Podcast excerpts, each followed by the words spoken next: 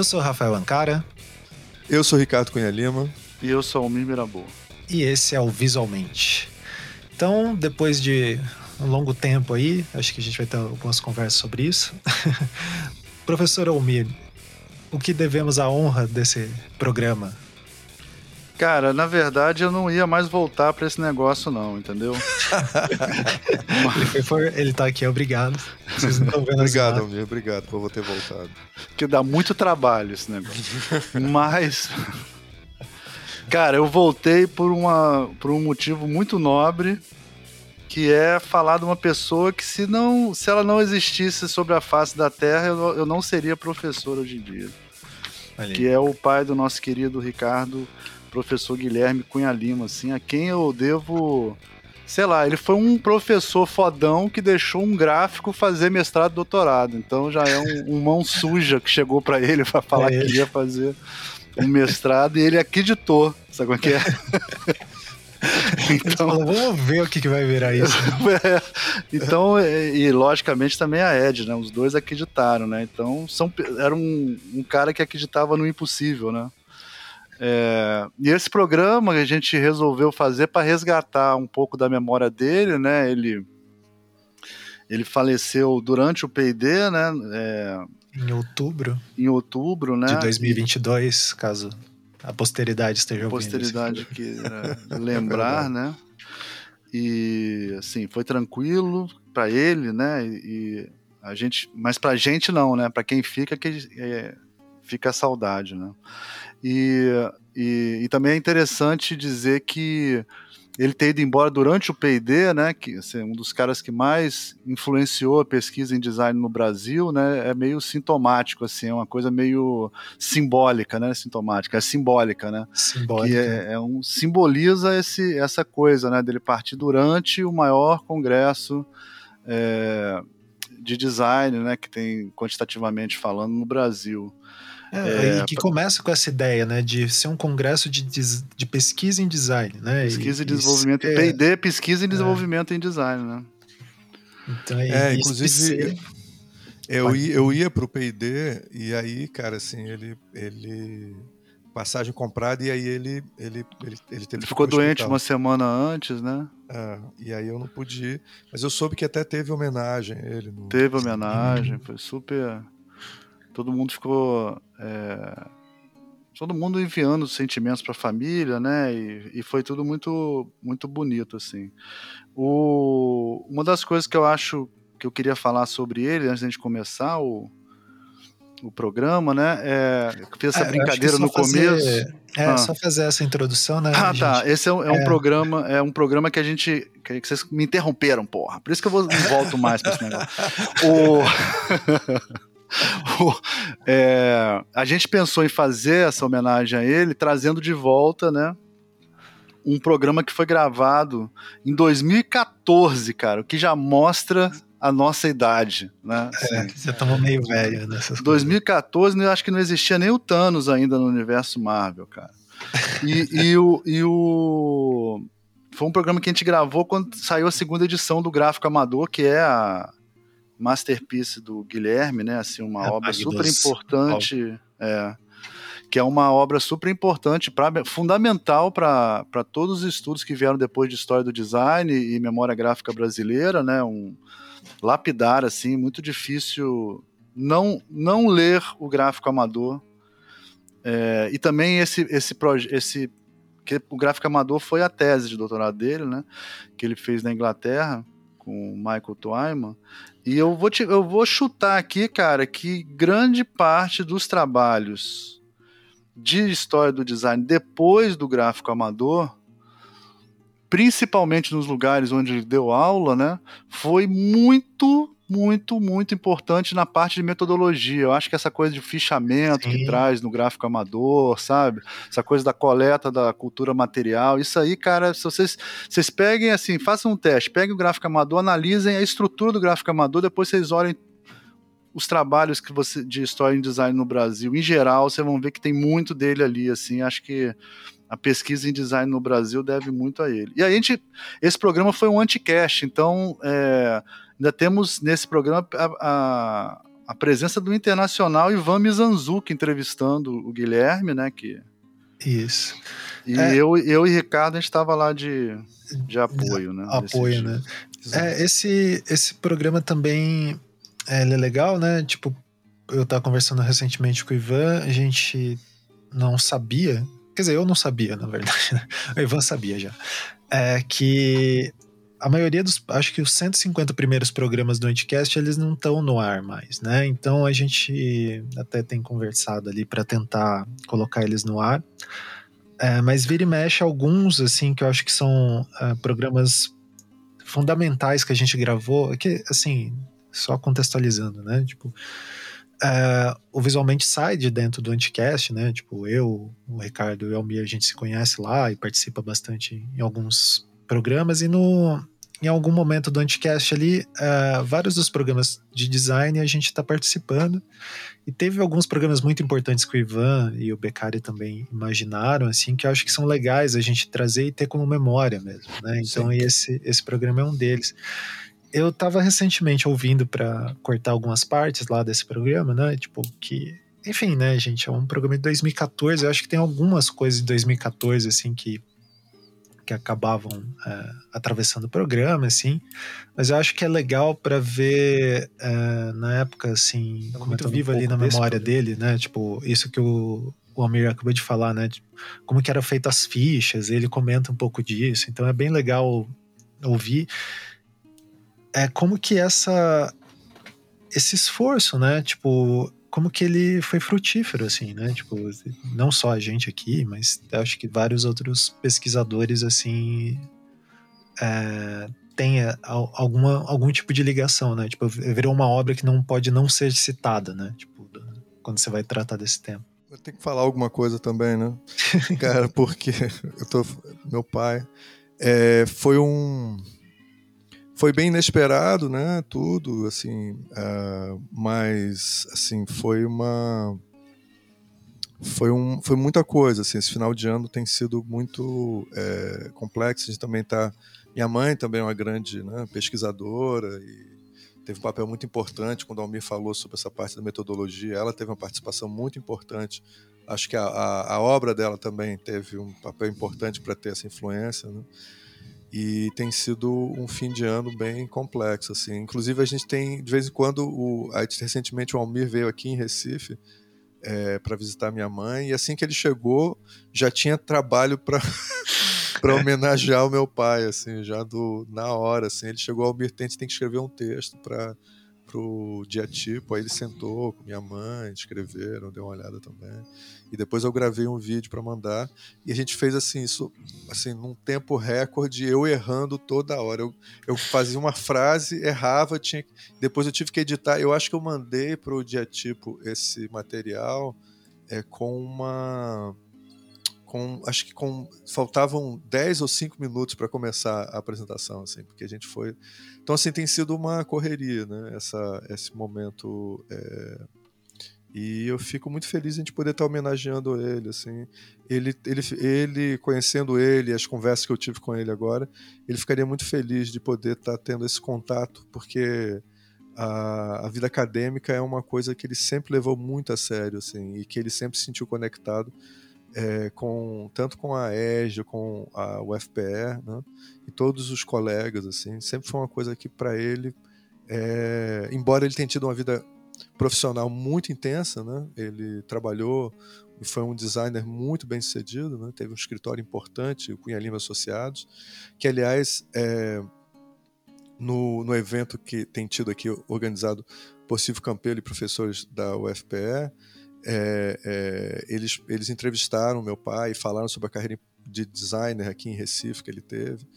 É, mas a vida acadêmica eu acho que é o, o, grande legado, assim. E é um cara que sempre a gente estava ainda agora conversando sobre isso, né? Essa coisa é, tão forte que ele tinha de, de levar muito a sério a pesquisa em design. Né?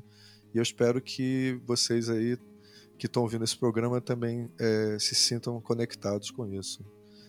Acho que eu falei coisas legais, né, para assim, essa coisa sim, sim. tem que falar é, sobre o próprio pai, né? É, eu acho que assim, até para é, terminar é, antes, né, do programa, eu acho que não é, é, não ser um obituário, na real, claro, mas é, celebrar a vida, né, do, do, do Guilherme. Acho que assim, eu não fui aluno direto dele, eu tenho tive contato com, com ele em, em, alguns momentos, assim, e foram sempre coisas muito divertidas, né? Eu conheci ele, ele no. Ele sempre tinha muito bem humor, humor, né? Ele brincou, é, muito com você. É, eu, tinha, eu conheci ele no CID, é, acho que 2013, assim, a gente dividiu uma carona, alguma coisa, assim. E daí ele tinha umas umas tiradinhas, assim, que eram muito engraçadas. Tipo, eu tava conhecendo o professor dos meus professores, assim, né? Tipo, o cara que eu li várias vezes. E daí era alguma coisa de, de fechar, pegar um cinto, assim. Ele tinha visto que o carro não tinha cinto de segurança atrás e ele falou, tenta colocar. Daí ele viu que eu fiquei meio atrapalhado, assim. Ele, ele tava dando uma risadinha, assim, tipo. E teve uma vez que. Acho que isso eu já tava. Foi mais recente, assim. Eu fiquei hospedado na casa deles e ele gostava muito de assistir esses seriados, né, Ricardo? De sim, é, sim, ficção sim. científica, essas coisas, e ele gostava de comentar. Eu fiquei assistindo várias CSIs com ele, assim. Mas o. Ah, e, tem, e, tem, aquela história que você pode contar, a história que eu acho ótima, que eu fui casado várias vezes. Várias ah, vezes, sim, sim algumas é vezes. Eu tinha casado, tinha sido casado. Eu tava no meu segundo casamento, eu acho, na época. e aí ele. Essa história é boa, que ele, foi é, como ele era ácido, assim, da brincadeira. É, daí tava passando alguma coisa. Ah, um desses reality shows de casamento e que tava a noiva se arrumando, alguma coisa assim.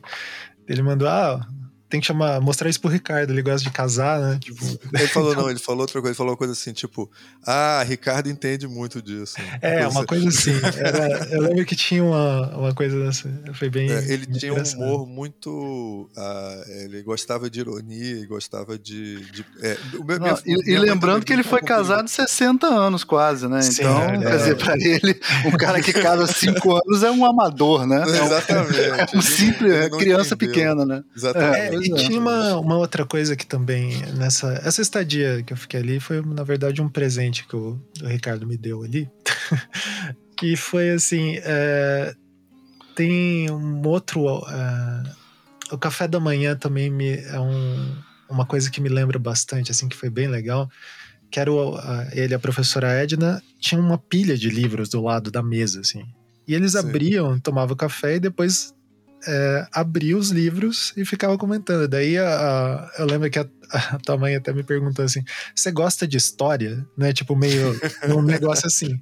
Você tá aqui, se você não gostar de história, eu acho que você vai ter que achar outro lugar para ser hospedado. Eu falei, como não, né? Tipo, e, é. e assim, né, de folhar um livro e é, que aparentemente era um livro só com imagens, eles com, tipo, traçarem é, você vê o nível de pesquisa, assim, de, de, de, ideias e tal. E daí, nisso, assim, o que eu lembro. É, é claro, esse foi o contato com, com as pessoas e tal, né? Mas, assim, com o pesquisador Guilherme, eu acho que tem um. Eu acho que comentei isso já em alguns outros. É, outras oportunidades aqui. Mas, cara, tem um texto dele é, que na verdade foi uma palestra, que isso, quando eu li, uh, acho que eu ganhei esse livro em, sei lá, 2012. Tava, eu lembro que eu estava no mestrado. Que foi um, quando deu um, uma chave, assim, que eu fiquei, caramba, é, realmente design é, brasileiro, ele pode ser outras coisas, é uma forma de pensar mesmo, né? Então, é um livro que foi lançado na época que ele era coordenador da ESD, né? Da, do programa de pós-graduação da ESD, esse livro é de 2005, chama Design, Objetivos e Perspectivas. Talvez, eu não sei se vocês já eram. Qual o número? Qual o número que é? Ele, é, ele não tem número esse. Não tem número? Eu Qual acho é que o zero é o vermelho. Ah, tá. É, ele não tem número. É o primeiro. É, é o primeiro, né? Então que ele vai falar que é um seminário internacional, né? Que tem esse nome, que aconteceu na UERJ. E na época, é, foram apresentar o, o Buchanan, acho que estava aqui, é o Richard Buchanan, e daí Rafael, tem textos, né? Acho que tem, é, tem textos da Ana Luiz Escorel, do, do Ari Rocha, do Richard Buchanan, do Gibbon Sipe, do Guilherme Cunha Lima e do Tiro Ida e do Rafael Cardoso Denis. É, o texto do Guilherme chama Digressões sobre o Design. e assim, é isso que a gente comentou, né? Do, tem um humor, assim, mas você vê a seriedade que ele coloca a perspectiva de história do design e tal. E é interessante, né? Como ele, de uma maneira muito elegante, assim, ele coloca outras questões que quase contrapõem, de uma certa maneira, ali, o que o Bucana pensando, olhando, eu de longe olhando esse livro retrospectivamente, assim, né? É, mas que ele coloca essa maneira de pensar é, design olhando. Eu tava tentando achar aqui uma marcação que eu tinha feito, mas não tô conseguindo. Mas é que ele vai começar a citar o Darcy Ribeiro, e foi uma das primeiras vezes que eu vi essa aproximação do design pensada por essa lógica, assim. Enfim, foi um texto que me marcou muito. E de uma certa forma, ele, para mim, é bem. Assim, é claro, tem algumas outras coisas que eu acho que hoje em dia eu penso diferente, mas assim, ele acho que é uma base muito interessante para mim, assim, eu sempre volto nele para lembrar é, essa coisa né, da, dessa pesquisa feita por designers. Por que, que um designer pesquisando história do design ele vai falar uma coisa muito diferente? Porque ele atravessou é, micro coisas, né, que um historiador às vezes não conseguiria saber olhar, né? Tipo, é, o historiador tradicional, o historiador da arte, uma coisa é, assim. É, historiador clássico, assim, né? Esse, então, esse, esse é um ponto que ele bateu muito, imagino que ele vai falar em algum momento desse programa, faz muitos anos que eu não ouço, mas é que a coisa importante dele de diferenciar a, a contribuição que o designer tem para oferecer. É, e eu fui muito influenciado por essa ideia dele, né? Eu acho que muita é... gente também na área do design de informação também tem falado sobre isso. Como é que o designer pode oferecer para pesquisa? O que, é que o design pode oferecer de diferencial para pesquisa que outras áreas não têm para oferecer? Isso tem sido foi uma coisa que carregou a vida dele toda, assim, eu acho. É, e daí esse é o, acho que é o grande, sei lá, inspiração, né? Tipo, como que uma existência foi tão poderosa, né? Tipo, de mobilizar assim. Isso é muito legal. Mais alguma coisa, senhores? Acho que tá bom, né? Já deu o tempo, né? um tempinho ali. Vamos deixar o Guilherme falar aí. Isso, então fiquem com o programa.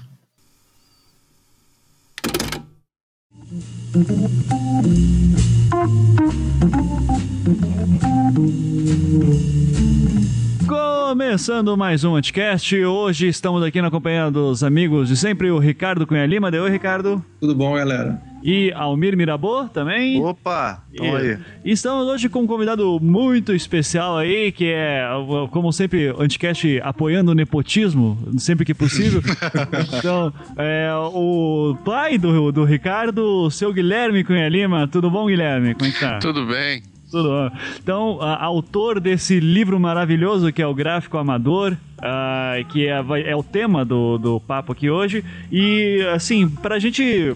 Tem, tem muito ouvinte jovem aí, né, que não tem noção quem, quem é Guilherme Cunha Lima e o Gráfico Amador. Então, eu vou pedir pro Almir, que é o cara que entende tudo sobre isso, também fazer a apresentação então do nosso convidado. Então, fala aí, Almir. É, eu também, também fui escolhido para fazer a apresentação porque eu sou orientando dele, então eu tenho Olha que apresentar aí. muito bem apresentado, Nepotismo sempre. É. Tudo aqui, depende do que você vai falar agora. A gente aqui é bem fisiologista, não tem? fisiológico, né? Bem fisiológico. É, o professor Guilherme, ele é, bom, ele é meu orientador no, no, doutorado, ele é coordenador atualmente do programa de pós-graduação da, da EGE, né, que é a Escola Superior de Desenho Industrial, para pós-graduação em design, né, ele tem uma, ele é um dos, um dos primeiros é, designers, né, a, a, entrar assim no campo de pesquisa, um dos primeiros a ter doutorado também, é, já foi, é, ainda é, né, do CNPq, né, ele é pesquisador nível 1 do CNPq, já foi do conselho da CAPES ou ainda é, Guilherme? Não sei se você ainda Não, é. conselho do CNPq. Do CNPq, né? Yeah. O que não é pouca coisa, principalmente que não é designer. pouca coisa. É tipo assim, se fosse um RPG, ele seria nível 42 em pesqu pesquisador, entendeu? Fosse, ele já teria vários, ele seria skill máxima em várias coisas para ser pesquisador nível 1 do, do CNPq. Você só chega isso no em design, para você ter ideia, acho que tem dois ou três, né? Uhum. É ele o professor Guilherme ele, tem, ele teve uma carreira como designer grande né e num certo ponto da vida dele, ele começou a, a, dar aulas lá em Pernambuco, se tornou coordenador do curso, né? E aí ele começa a, a trabalhar como professor. Quando, Aí, não sei por que, que deu na cabeça dele, a gente vai perguntar isso, né? Dele querer se envolver com pesquisa em história do design.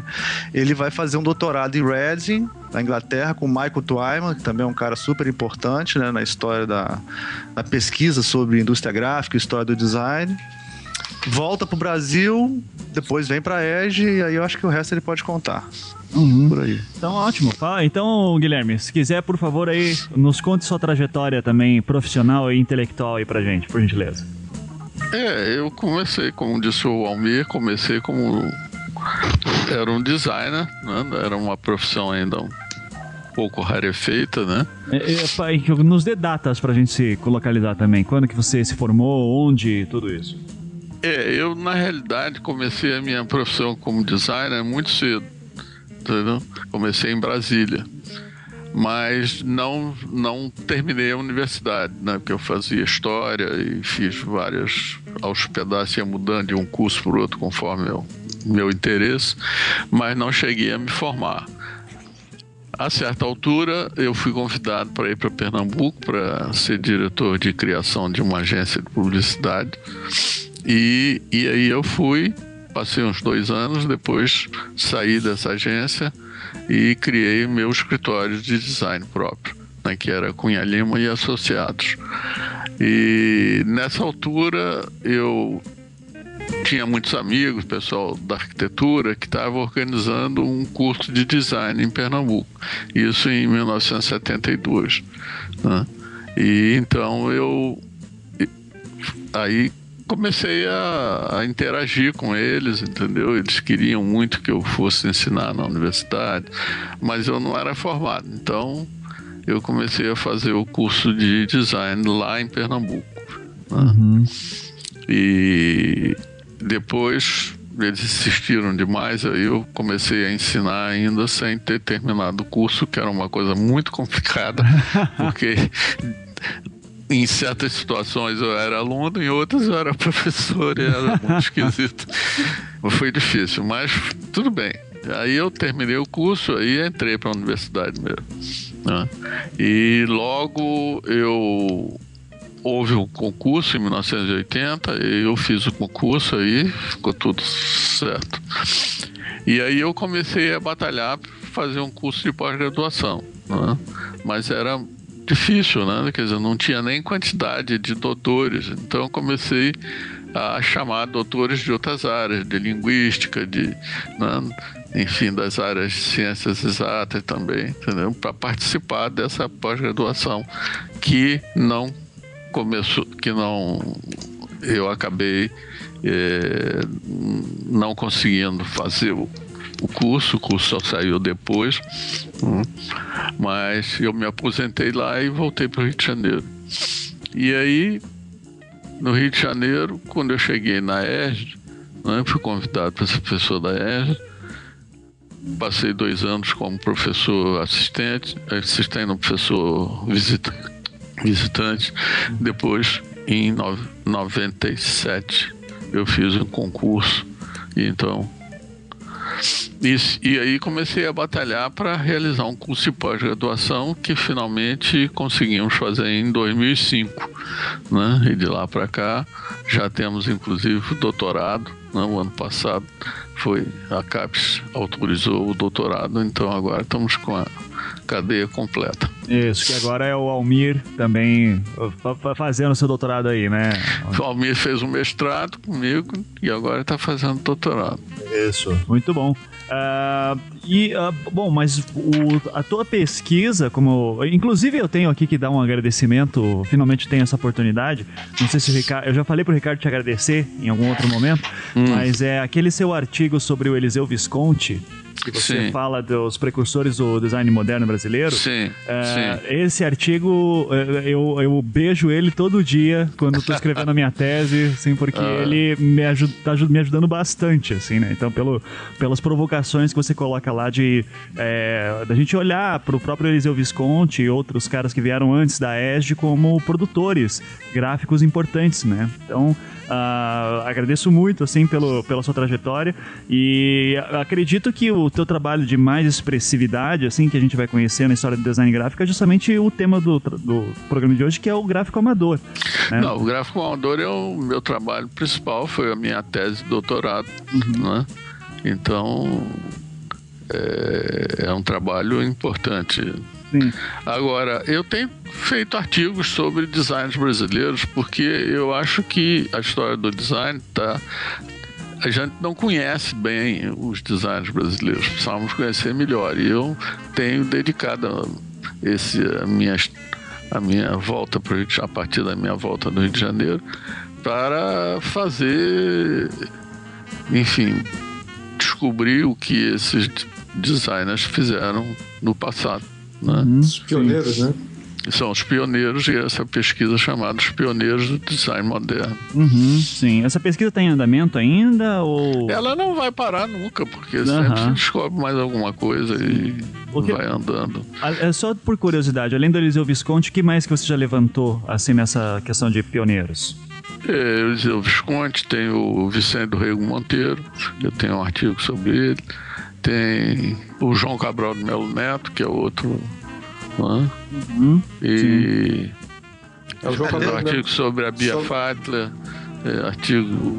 Enfim, diversos designers. É, Rubem Martins, vários. Rubem Martins. São 20 no total. Né? É, São, são mais de 20 a última Sim. contagem que a gente fez. É. É, Rubem Martins é muito interessante porque é um, é, é um dos grandes nomes né, e, e, é pouco conhecido por muitos designers. Claro.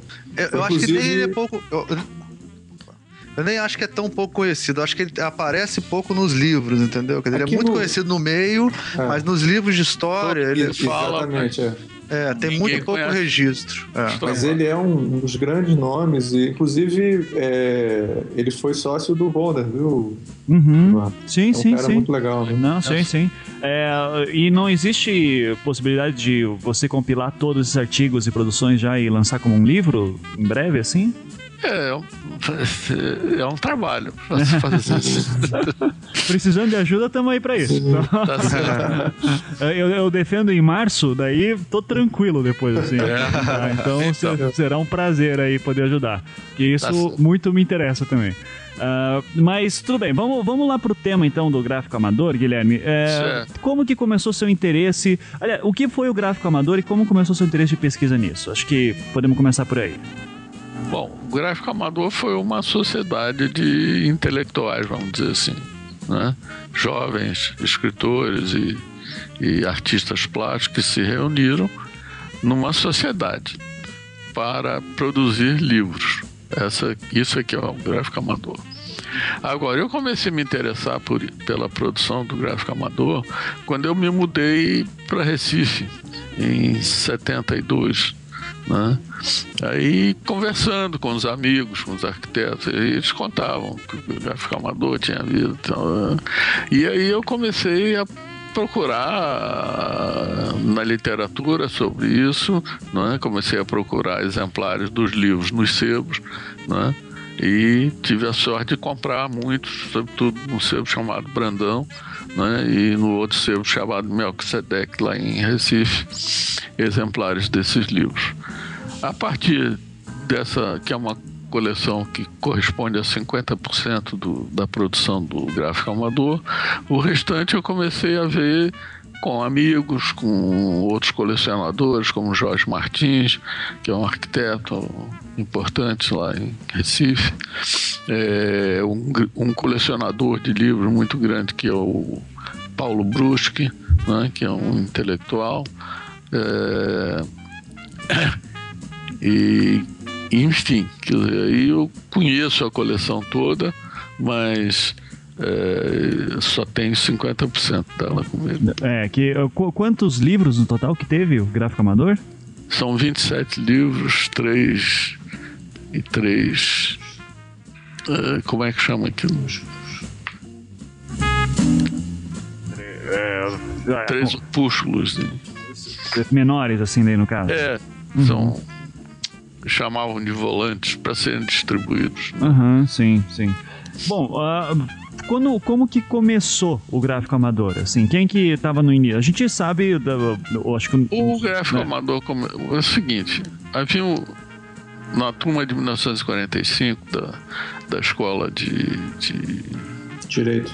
de Direito de Recife, se encontraram vários rapazes na época, que era Luiz Magalhães, o Zé Laurênio e, e outros agora que eu não. E fundaram, sob a direção do Hermilo Borba Filho, que era um escritor já conhecido, né? ele organizou a garotada para fazer um, um teatro amador. E teve muito sucesso esse teatro amador no Recife. E eles começaram a publicar livros. Publicaram um livro de poesia, três livros. Um das peças do Hermílio Barba Filho, outro do. um livro de, con de contos do Gastão e um livro de poesias do Zé Laurênio. Só uma pergunta, desculpa. É, nessa época o, o Ariano Suassuna já fazia parte desse grupo, né?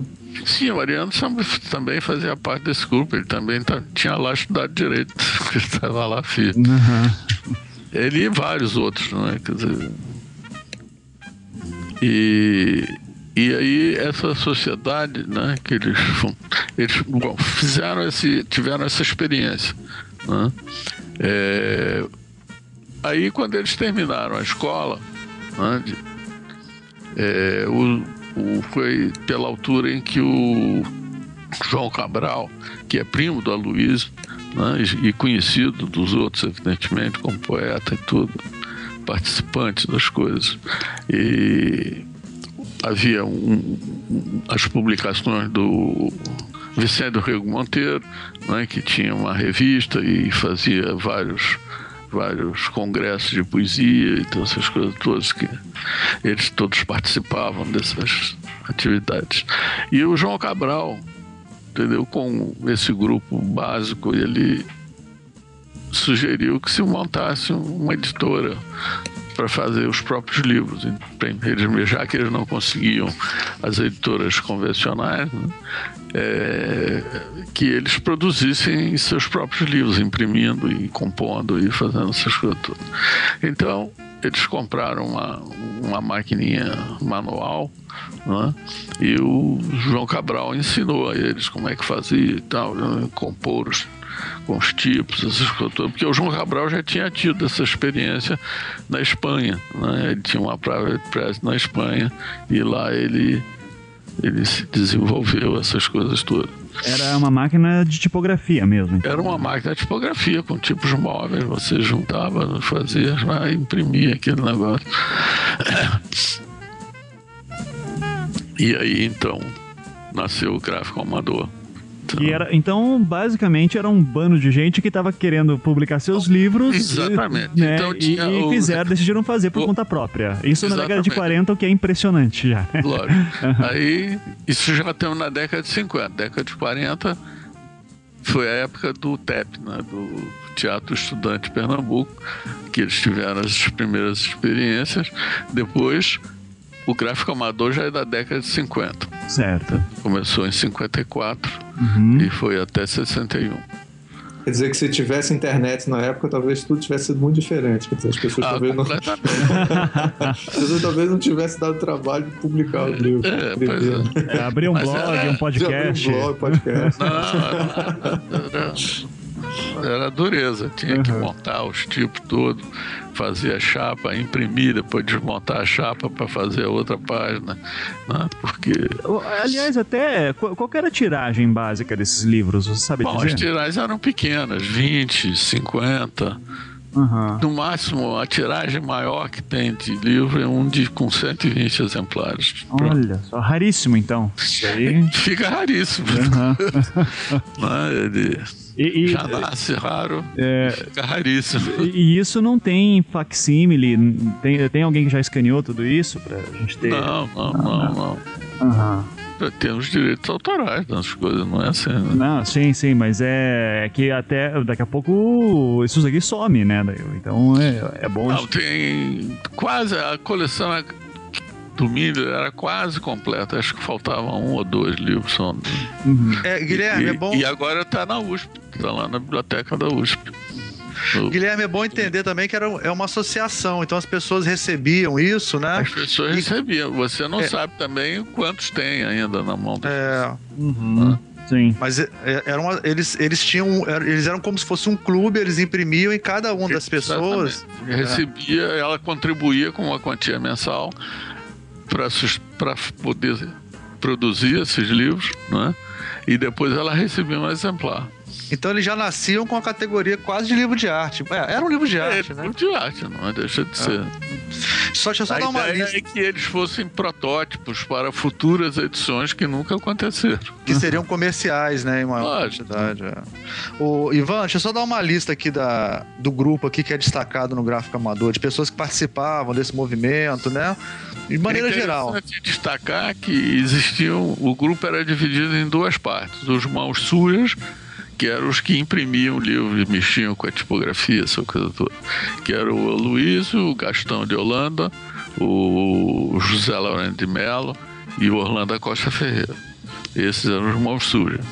E tinha os mãos limpas, que eram os outros todos, que escreviam, conversavam, para lá para ter papo, não é? Quer dizer, que tinha essa atividade também.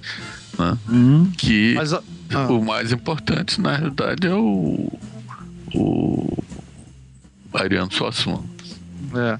Olha a listinha aqui, ó. A Luiz Magalhães, Ana May Barbosa, Ariano Suassuna, Arthur Lício Pontual, Ayrton Carvalho, Carlos Penafilho, Francisco Brenan, Gastão de Holanda, Henrique Mindlin, é, Emílio Borba Filho, só gente. João, só, João só Alexandre Barbosa. É, só ninguém.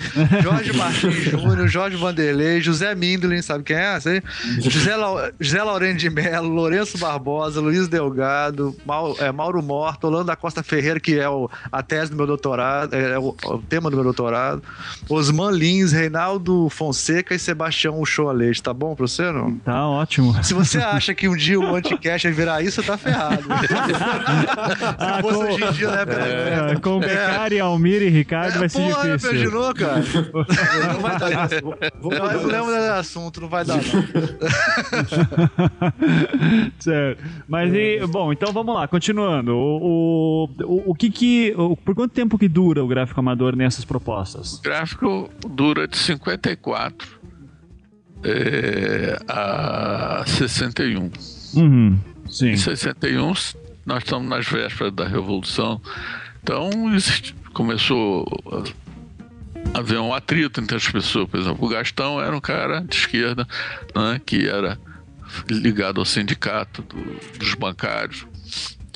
E tinha outros bancários né, que participaram do, do gráfico amador que eram de direita. E, e aí começou a haver atrito, não havia mais clima para você uh, ter um grupo produzindo em uníssono, né?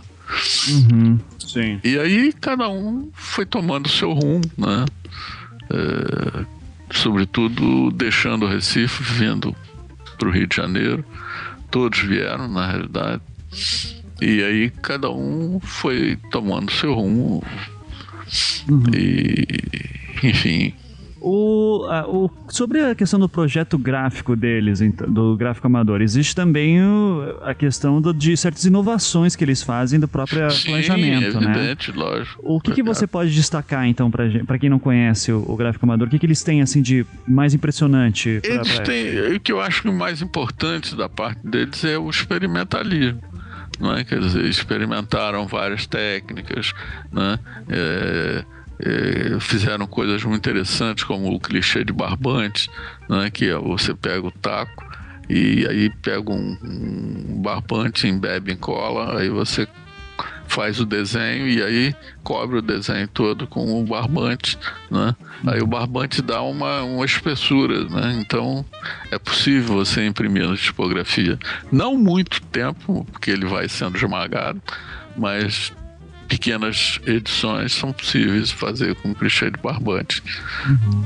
E, e, assim outras, todas as outras técnicas, né? Quer dizer, tipografias que eles não conseguiam comprar, Eles vinham nos, nos catálogos, aí eles fotografavam e faziam um clichê daquilo e usavam. E assim, né, todas as possibilidades. Esse clichê de barbante, o Aloysio é, fez um livro ilustrado por ele com o clichê de barbante, muito bonito, é. né? Poemas, eu ele acho. Fez vários. Fez várias poemas... ilustrações dos poemas do Zé Laurênio, fez o Anik Bobó, que é um livro emblemático, né? Enfim. É. Eles, a, a, experimentação era o toque principal da, da atividade deles, hum. da, inclusive da, do projeto. Né? Sim. É, é, isso a gente já está vendo, por exemplo, na mesma década de 50, lá em São Paulo e no próprio Rio de Janeiro depois, os movimentos concretistas e neoconcretistas. Sim, Ex lógico. Existe algum diálogo entre. Diálogo não, existe um conhecimento, mas não um diálogo, né? Uhum, sim. É... Eles são autônomos mesmo. Mas no gráfico amador você faz muita referência dessa relação entre o entre o, o movimento concreto e o que aconteceu com na publicidade e uma certa, não sei, uma influência dessas. Sim, não, lógico. Uh, o concretismo, de modo geral, ele se espalha pelo Brasil, não é? Quer dizer, em Pernambuco você vai ter, você vai ter no Rio de Janeiro, você vai ter em São Paulo, você vai ter no Paraná, você vai ter no Rio Grande do Sul, você vai ter em todos os centros, né? E sempre vários todos esses lugares têm suas private press, pessoas que organizaram, fizeram livros, né? Sim. Não é... Experimentações próprias. Experimentações é. próprias, por exemplo, lá na, na Santa Catarina tem a Noa Noa, né? Quer dizer, uma. Tinha que o, o, o Kleber morreu, mas durante muitos anos ele tocou essa Private Press, né? Que era conhecida no Brasil todo. Uhum. Sim. O problema da Private Press é que ela tem sempre uma produção pequena, né? Quer dizer, então uhum. os livros nascem raros uhum. por falta de, de dinheiro. Né? Uhum. Quando a gente tem muito dinheiro, a gente entrega para o Vitor Burton e ele faz aquelas maravilhas. Mas precisa ter dinheiro. Né? Uhum. É, e, bom, eu acho que, já que a gente tá.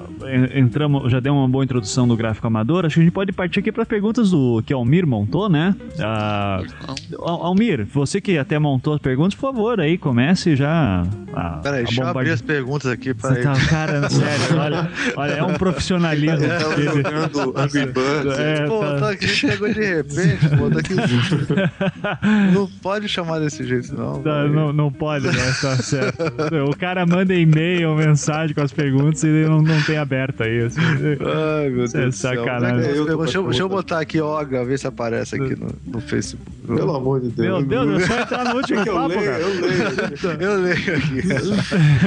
Isso tudo foi brincadeira, viu, Guilherme? Isso foi verdade. Foi só pra tá fazer um clima aqui no. no não, tudo bem. Eu vou fazer depois umas perguntas pra você também. lá, no, lá no doutorado. Quando o orientador fala isso, olha. doutorado. Dá medo. Já viu o perigo, né? Você sabatinado. Faça Bom, a primeira coisa que eu acho que é legal você falar, que eu acho que é interessante para quem está trabalhando em pesquisa e design, né? E, e, e, você que foi um dos pioneiros a trabalhar com isso, né?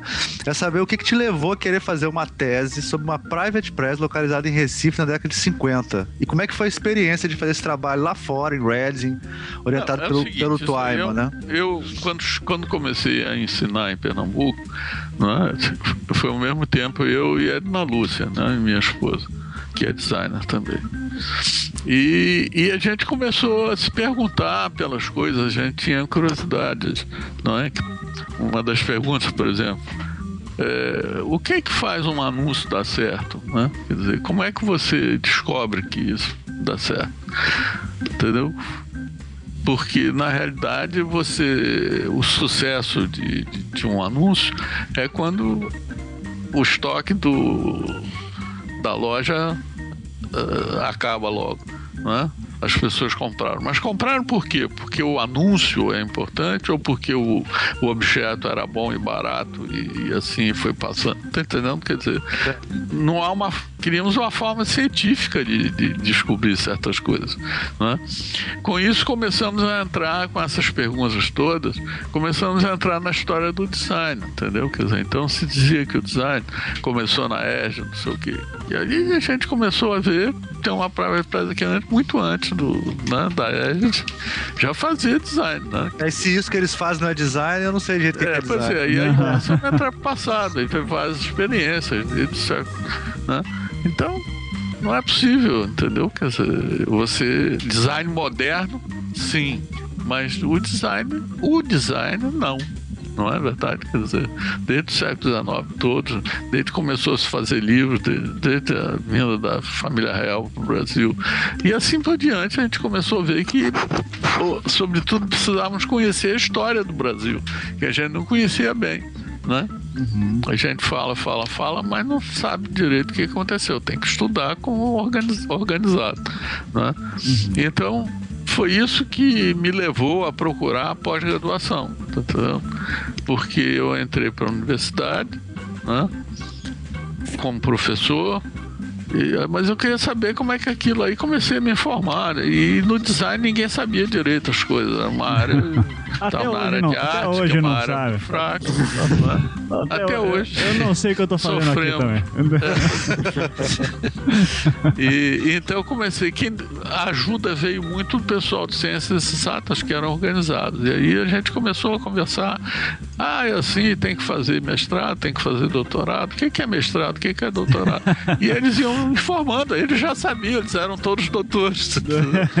e aí começou a dar uma força pra gente, entendeu? Uhum. E a gente começou a formar um grupo e estudar, e, né, e nós fomos os primeiros a sair para fazer pós-graduação. Né? É, você chegou a fazer mesmo? Através do pessoal de linguística que tinha a Universidade de Reading, tinha o professor Michael Twyman, e, e, aí começamos a descobrir uma opção de coisas. Aí comecei a me corresponder, mandei cartas para ele, ele respondeu explicando as coisas, o que, que eu tinha que fazer, como é que eu fazia para ir para fazer o curso lá e tudo. É? Me mandou bibliografia, eu comprei. Aí eu comecei a procurar aqui no Rio, bibliografia. Né? Não era muito fácil achar, mas a gente achava. O problema de antigamente é que quando você achava o livro, você tinha que comprar logo, porque senão ele ia desaparecer.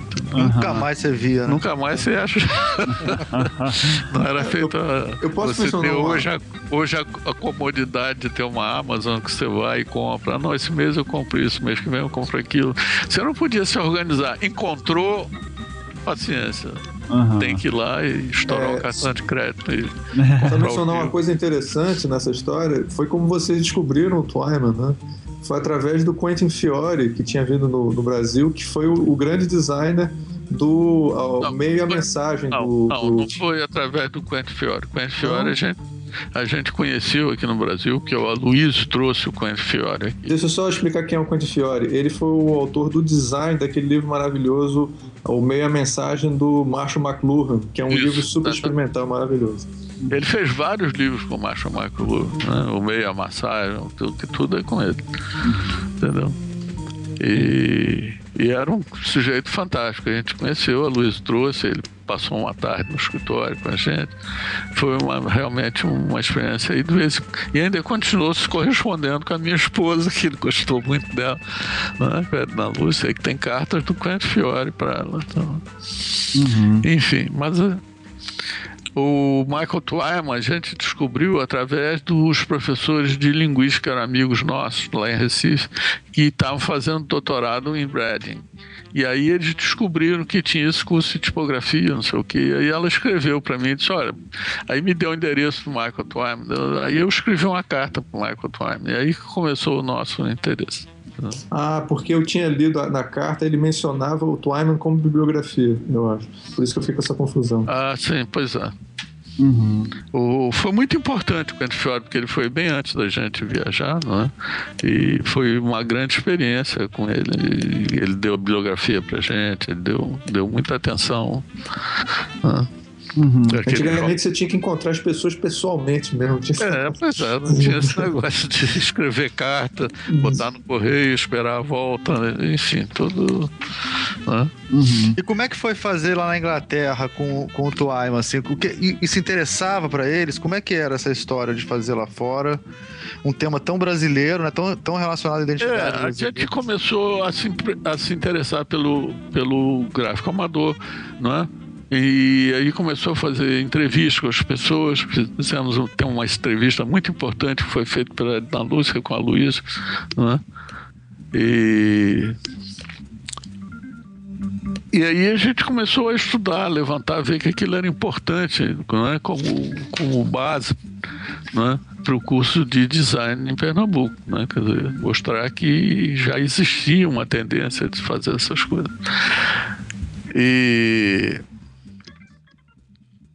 o, uma curiosidade, assim, o, o, Twyman, estando já na Inglaterra, acredito que já era um, um pesquisador reconhecido na época também, né? Sim, é evidente. É, é, como foi, eu, eu, fico curioso de saber como é que foi ele saber, assim, tem esse brasileiro querendo ver sobre uns caras que fizeram uns negócios lá no Nordeste na década de 50, deve ter sido uma coisa bem curiosa para ele não, também, não, né? Não, Ou não? Não foi bem assim, eu na época estava interessado em técnicas...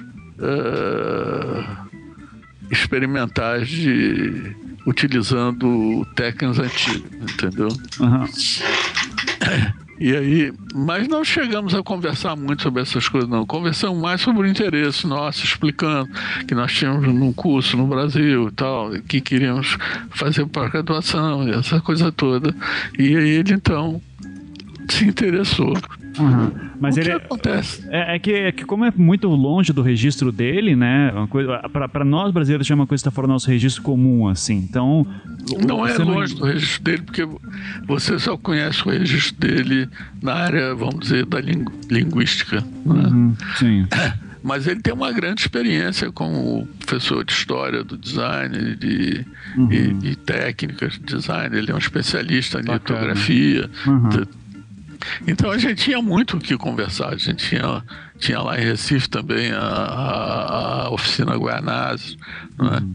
que era uma oficina de base de, de litografia, mas também depois começamos a fazer é, técnicas de, de gravura, e, enfim. Então a gente tinha muito a conversar com ele em vários níveis, entendeu? Uhum. Sim. Gráfico amador foi uma coisa que veio depois, entendeu? Uhum, Porque sim. a gente começou a estudar, eu e na Lúcia aqui, o gráfico amador no Brasil. Quando a gente resolveu ir para Inglaterra e se organizar para isso, a gente tinha essa tinha muito material dessa coisa colhido já. Né? E aí a Edna Lúcia ia fazer a tese dela sobre o gráfico amador. E eu ia fazer sobre técnicas experimentais. Então. E aí fomos para Inglaterra com esse tema. Uhum. Quando chegou lá, o Michael Twyman mudou tudo. aí ele disse: não, quem vai fazer o gráfico amador é o Guilherme, porque ele tem experiência em história, fez curso de história, essas coisas então ele vai fazer o gráfico amador. Você vai fazer sobre os, os negócios de imposto de renda, os formulários de imposto de renda, uhum. porque você tem, você fez linguística, tinha feito todo o mestrado, só não tinha defendido a o mestrado, né, que não era no Oeste, mas tinha feito o mestrado todo de linguística, então você tem um conhecimento muito bom de linguística e você vai fazer isso. Muito bem, para mim foi ótimo, entendeu? Porque uhum. eu fui fazer uma coisa muito legal, muito aprazível, e ela caiu num, numa coisa complicadíssima de estudar os formulários, sobretudo naquela época. Uhum. Né? E ela acabou, eu, eu acabei terminando o doutorado lá, mas ela não terminou nada, entendeu? E aí teve que fazer o doutorado dela no Brasil de novo. Uhum, entendi. Então. Ah, bom, o- o- a segunda pergunta que o Almir tem aqui, eu vou, vou tomar a liberdade, então, Almir, já que você tá todo Tá. maluco aí com suas, suas janelas. Então, é, o- Guilherme, eh, de que modo daí que o gráfico amador foi fundamental na formação da Luiz Magalhães como designer? E a- além do gráfico amador, o que mais que você ressaltaria na formação dele? Não, o Aloysio é o seguinte, ele. Ele. O gráfico amador foi importantíssimo, né? Porque ele já, ele já fazia no TEP, ele fazia os cenários das peças. Né? No gráfico amador ele começou a fazer livros, a experimentar, e aí esse experimentalismo todo dele foi muito importante. Como foi depois quando ele foi para os Estados Unidos, ele foi trabalhar com um sujeito chamado Feldman, né? E esse cara tinha trabalhava com offset, ele tinha uma empresa de offset e fazia livros experimentais, essas coisas. Quando a Luiz chegou, ele se encantou com a Luiz e aí fez vários livros com a Luiz, né? Ficou amigo mesmo, né? E, e o Feldman foi muito importante para a Luiz, eu acho, entendeu? Sim.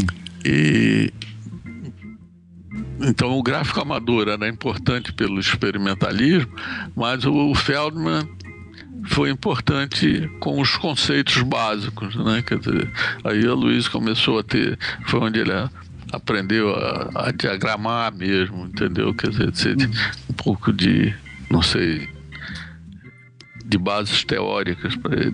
E, e- mas Ele eh, aprendeu com o Feldman nos Estados Unidos. Uma coisa do Aloysio que eu acho interessante é o próprio fato dele estar na ESG, na, no- na formação da ESG, né? E É, ele com- foi com- um dos professores convidados, né? Sim. Como o Bona também. Sim, entendeu? e que como Aquele- te- tem toda aquela, ah, aquela influência do design moderno de Umi, ah, e o Aloysio está vindo de um registro completamente diferente, né? Tanto Não, o Aloysio vem da, da, da, da tipografia suíça, né?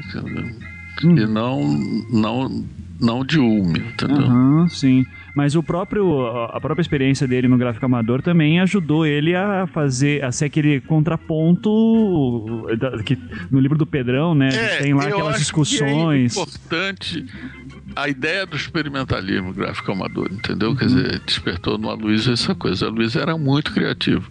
Agora, as bases para o design ele aprendeu com o Feldman. Aham. Mas ele chegava, mas ele é um dos pontos de, por exemplo, que não concordava plenamente com o modelo alemão da ESG, né? Exatamente, porque ele trabalha, ele tinha vindo, o Feldman eh, praticava a tipografia internacional, né? Quer dizer, Uhum. O estilo internacional. Então, que vem da tipografia suíça, mas não vem de Ulm, entendeu? Uhum. Sim. Tá certo? Vem do, da tipografia suíça dos anos 40, entendeu? Uhum.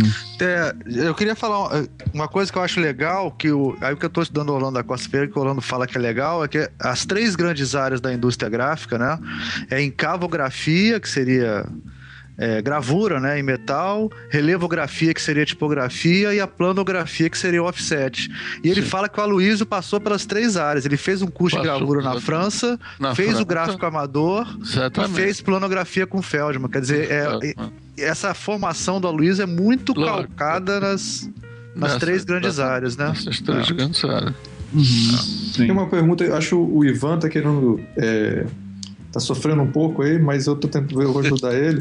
É, de- ele tá tentando puxar uma pergunta que eu acho que é o seguinte: enquanto você tinha uma, um espírito numa determinada época ainda de não de, de ver o design como uma coisa que está sendo feita fora, quer dizer, não que eu acho que isso represente o que, que era a, a influência de um só, quer dizer, tinha muita coisa ali, mas o Luiz Magalhães tem sido visto, especialmente, acho que dos anos 90 para cá, a minha geração, a geração do Ivan, vendo a Luiz Magalhães com uma voz voltada para o próprio Brasil, né? voltada para as É, nossas eu raízes. acho que Você acha que isso da Ed, você poderia dizer que o Aloysio era a única voz brasileira. Né? Os outros todos vinham das suas experiências no exterior, entendeu? Ele tinha tido a experiência no exterior, mas tinha, trans- tinha, vamos dizer, transposto aquele conhecimento para as tradições brasileiras, não é? Que sempre tiveram livros, sempre fizeram outras coisas, quer dizer, não necessariamente dentro das regras de uma, entendeu? Uhum. Tá certo? Sim, sim. É, é, porque eu imagino né, que devia causar um certo desconforto. Eu, eu tô imaginando aqui livremente, né? Licença poética. Ele tá, de repente, naquelas reuniões assim de professores, 60 e. Vamos colocar um pouco mais pra frente, 66, vai. É, e daí, de repente, alguém fala assim: Pois é, porque nunca teve design no Brasil, né? E nós estamos impondo É, design. exatamente. Daí ele diz assim: Não, mas pera aí, na década de 50 a gente já fazia uns negócios lá, né? Antes de 50 já faziam, e, entendeu? E no século passado já faziam. E assim, não é? Que história é essa, rapaz? Aham.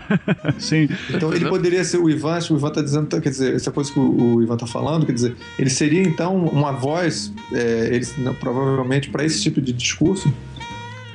Lógico, lógico. É, mas eu acho essa, essa, esse diálogo imaginário do Ivan eu- provavelmente nunca aconteceu desse jeito. Mas eu, eu- com certeza. Porque eu- o pelo que eu conheço da isso nunca aconteceu desse jeito, cara. De, Além de de- tudo, o Aloysio era um, era um, um- vamos dizer, um, um, um diplomata, entendeu? cara de consenso. É, isso Ele, nunca. É, é, ele levava o pessoal no bico, entendeu? Na Não, conversa. não criava aquele climão, Cara, assim, então, né? perigoso, Ele não era um sujeito agressivo, entendeu? Aham, sei. Ele.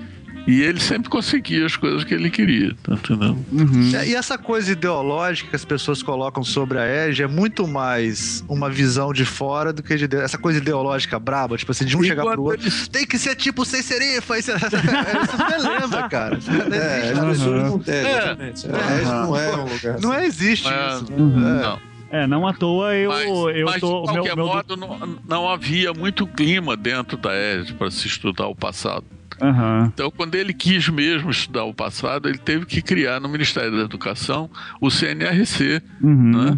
Sim. Centro Nacional de Referência Cultural, para poder estudar o passado, porque dentro da ESD não dava, entendeu? Ele Aham. também não era bobo, né? Sim, sim. É, que não à toa é por isso que eu tô. Eu foquei o meu doutorado no que o Volmer fala. Porque se eu fosse estudar a Edge como um todo, o Pedrão já fez isso bem melhor que eu. Então eu não tenho que. eu não vou ficar revoltando aquilo. É, mas, é. E, bom, voltando daí pra, pra sua tese, né? Ah, Sim. como que foi o seu processo de pesquisa durante a elaboração da tese? Quais foram as principais fontes e que autores que você se fundamentou? Bom, a minha fundação. Eu estudei muito o modernismo brasileiro, né? o, o depois o concretismo brasileiro, né? que eu acho que o gráfico amador está entre essas duas. Né? É, O quê? Vertentes. Isso. Obrigado. Contribuição da E- professora Edna. É, É. Mas a- a depois estudei muito na Inglaterra a nova tipografia, né? quer dizer, as coisas do Tico, né? e mas vamos dizer assim, a base do meu raciocínio né? foi um livro do do Herbert Spencer. Herbert Spencer, né? que se chama Pioneiros, Pioneers of Modern Typography. Uhum. E tem um, um trecho aqui que eu vou ler para você, que é exatamente a base do que o gráfico amador pretende dizer. É o seguinte, ele diz: o gráfico amador não tem uma ligação sequencial direta com os movimentos europeus. Entretanto, no seu arcabouço encontram-se os mesmos elementos formadores desses movimentos modernos. Por outras palavras, o entrelaçamento da literatura com as artes plásticas e com o design, visando a equacionar nova forma de expressar os sentimentos de uma nova sociedade. Apesar da distância temporal, era o mesmo espírito norteador do grupo, porque, como observou Herbert Spencer, a tipografia moderna não é a abrupta invenção de um homem ou ainda de um grupo. Ela emergiu em resposta a novas demandas e novas oportunidades. Então, essa é é a linha teórica que eu defendo dentro do gráfico amador. Uhum, sim. É, eu acho legal ele ressaltar... tem influência de todos os movimentos europeus, de todas essas coisas, mas não na mesma época, né? Quer dizer, isso foi no princípio do século. Né? O gráfico amador já são dos anos 50. Uhum. Mas o, o Herbert Spencer coloca muito bem, né? Então, baseado legal. nessa é a grande vertente teórica que o gráfico Ô, amador. Professor, eu acho legal ressaltar também você ter. Você vê que o, a, os, os, autores que você utiliza são autores diretamente ligados ao design. Isso é uma das coisas que eu acho mais legais no, no gráfico Sim, amador. Lógico. São, e são... acho que é uma, esse que é uma coisa que eu defendo até hoje, né? E que é isso, eu acho que os designers é que precisam encontrar seu, seus caminhos. Né? Então, muitas vezes a gente vai para áreas limítrofes e tal, e a coisa acaba não chegando num bom resultado. Né?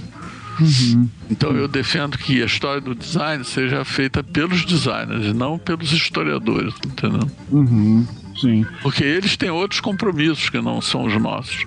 Né? Quer dizer, lógico que você não vai deixar de ler os historiadores, mas você não pode se basear no que eles estão dizendo, porque eles têm outras preocupações que são diferentes das nossas. Sim. É, até a própria condição do que da relação do design com a arte moderna, por exemplo, né? Pois é, é, é muito complicado. Uhum, é... Se você não estiver muito atento, você acaba fazendo um desserviço ao design. É. Né? é um dos problemas que eu tenho tido com, uh, com o que eu estava lendo do Bourdieu, né? Do que ele fica falando da formação do campo artístico, enfim, e, e daí vem o pessoal e diz assim, ah, mas design não é campo justamente porque não tem essa autonomia. eu falo, mas porra, mas olha que um monte de gente discutindo, é. sabe? Então, eu, enfim, mas isso é uma outra discussão, né? Então, uhum. é, Almir, eu tô fazendo tuas perguntas aqui, cara. Eu vou, vou pa, passa tu aí a tua quarta pergunta aí, por gentileza, que não, muito boas suas perguntas, por sinal. Então, Almir, Oi, tô ouvindo, que eu tava no mute aqui. Ah, tá certo. Olha, é profissionalismo sempre. Puta que tá. Vai lá, quarta pergunta aí, Almir, do, do teu roteiro, por gentileza. É, essa questão é uma coisa que me interessa muito, né? Que é. Eu até fiz uma disciplina, o Rafael Cardoso, antes de ir para a Alemanha, lá, ele, ele fez uma disciplina na ESG como professor visitante que era uma, uma onde a gente treinou close reading, que é você ler textos assim de maneira bem crítica, né? E ele selecionou os eu eu fiz em 2013, né? Ele pegou os, os últimos 15 anos os textos mais importantes de história do design brasileiro, o Gráfico Amaroto tá no meio, outros da Edna também e tal, para a gente analisar, né? E uma coisa que ele falava é que quando saiu o livro dele, né, antes só tinha pouquíssimos livros, né? tinha um gráfico amador e tinha coisas como a história do livro no Brasil, né? E, e que nem é tanto. Tinha o Orlando da Costa Ferreira, que é, já é imagem e letra e tal, mas era muito pouco. E que como cresceu isso nos últimos anos, né? Aí eu pensei nessa pergunta, que é, é, que o Gráfico Amador foi lançado em 97 e é considerado um dos primeiros livros que trata da história do design brasileiro, né? Eu queria a opinião do Guilherme do que, que mudou de lá para cá nesses quase 10 anos, 97, 20 anos já, né? Uhum. Quase 20 anos. Bom, o mundo mudou muito de lá para cá também. Quando a gente começou, não tinha internet, não tinha essas coisas que facilitam hoje o conhecimento. Né? Provavelmente nós não estaríamos fazendo esse programa que estamos fazendo hoje.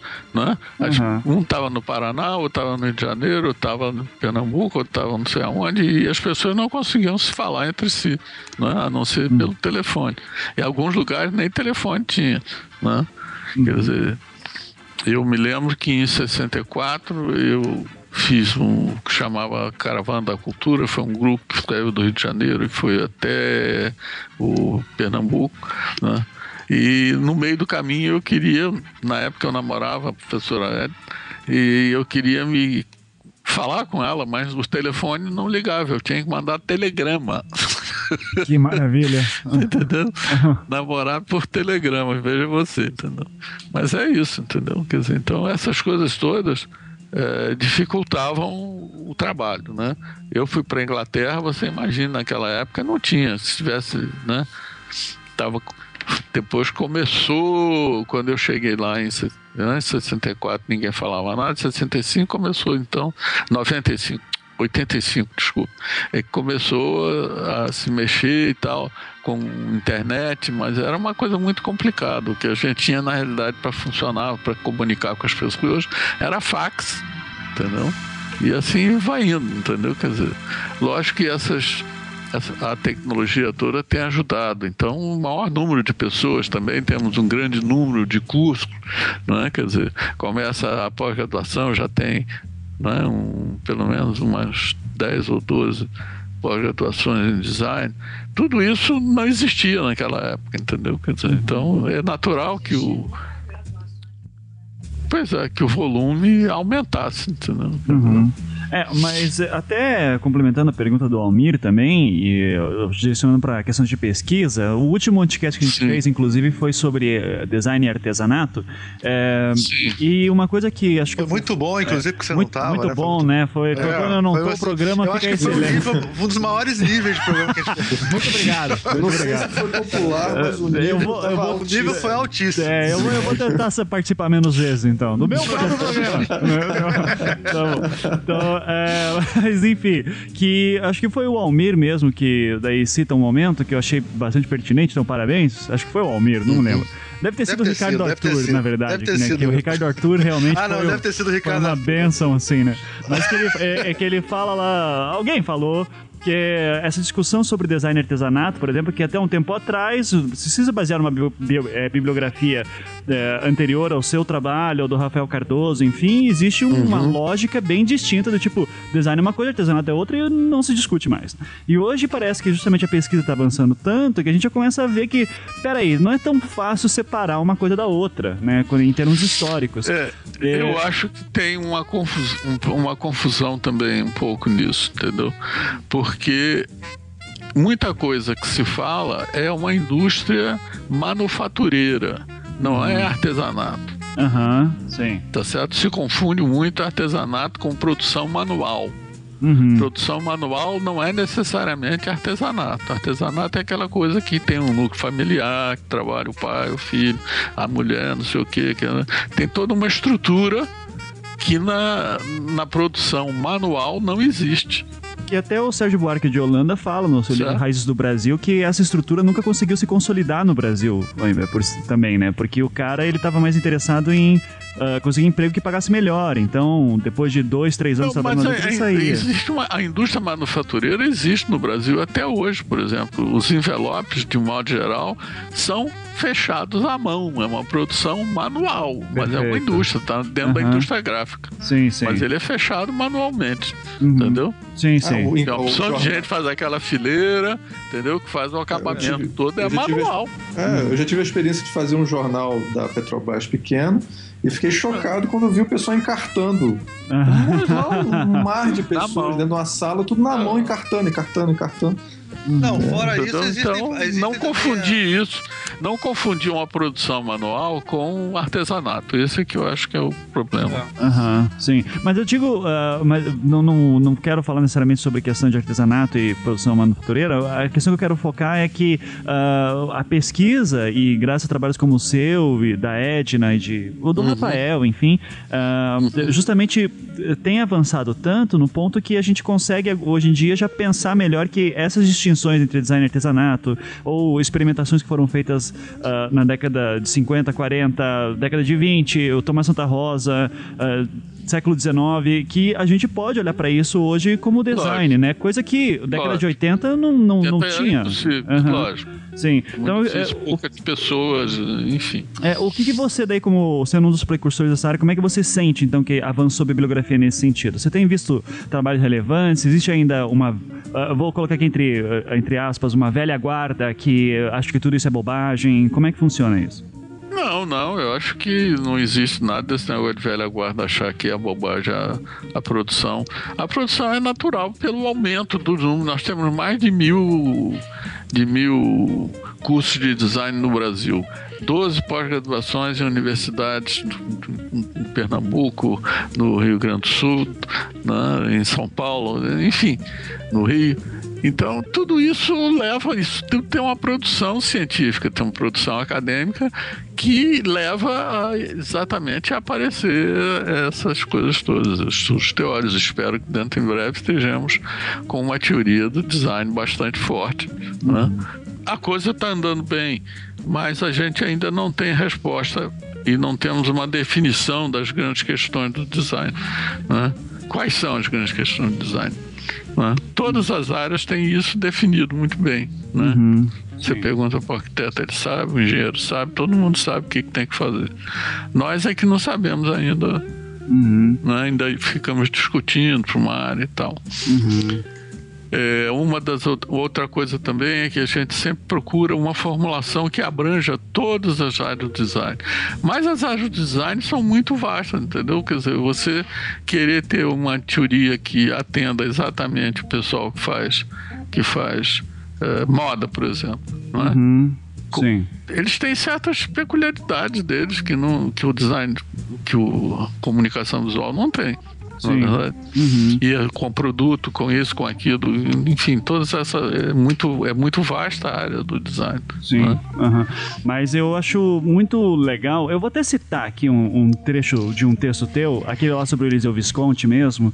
Eu, é uma proposta que quando eu li, assim, é, eu me identifiquei bastante. Eu faço isso para os meus alunos lerem, tudo assim, é muito hum. legal. Uh, que você fala sobre a questão do a importância do designer olhar para sua própria memória, né? Uh, Sim. Então você fala aqui, ó. Infelizmente Infelizmente, os designers têm uma tendência, sobretudo no Brasil, de abrir mão do seu passado histórico. Temos uma dificuldade enorme em reconhecer nossa atividade no passado, e aí não é de espantar nos reconhecermos nesse mesmo passado. Deveríamos nos espelhar nos arquitetos que não têm a menor dúvida de que uhum. as pirâmides, os palácios e as casas populares do Antigo Egito são arquitetura, mas os designers não conseguem ver como frutos de um design os utensílios e os móveis que estão dentro daquelas edificações. Não conseguem ver a escrita, os seus suportes e instrumentos como soluções oriundas do design.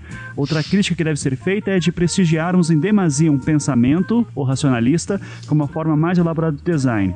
Com isso, descartamos a contribuição latina, africana e indígena.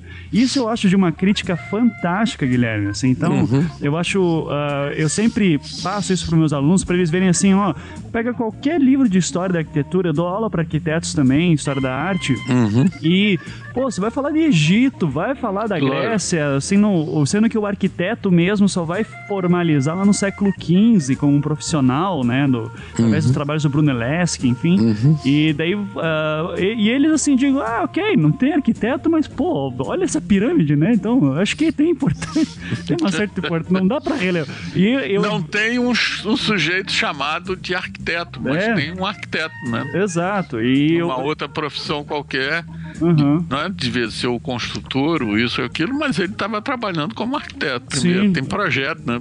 No Egito você tem o projeto da pirâmide desenhado, tá uhum. entendendo? A gente encontrou isso. Depois aqui, quer dizer, então Uhum. É, é isso. Uhum, não, então eu, eu acho, é, de verdade, assim, você é um dos meus ídolos nesse sentido de. e, e, é legal ver isso, que você fala isso já faz um bom tempo, né? Porque uhum. eu acho que hoje em dia a gente tá mais confortável, assim, de falar, porque já lógico, tem uma bibliografia lógico. muito grande, mas na melhorou, tua época. É... Melhorou muito. Teve época que eu falava sozinho. é, imagina. Uma meia dúzia. Você... Até aqui uma meia dúzia de seis aqui, né? Por aí. É. Tá certo. Uh, Almir, próxima pergunta aí, Almir. Manda aí. Almir, tira do mute, Almir. Não, tá fora do mute, tá fora do mute, tava aqui pensando. É, é, eu ia fazer uma pensando. pergunta. Tava jogando Angry Birds, assim. Não, não, não, não, não, não sério.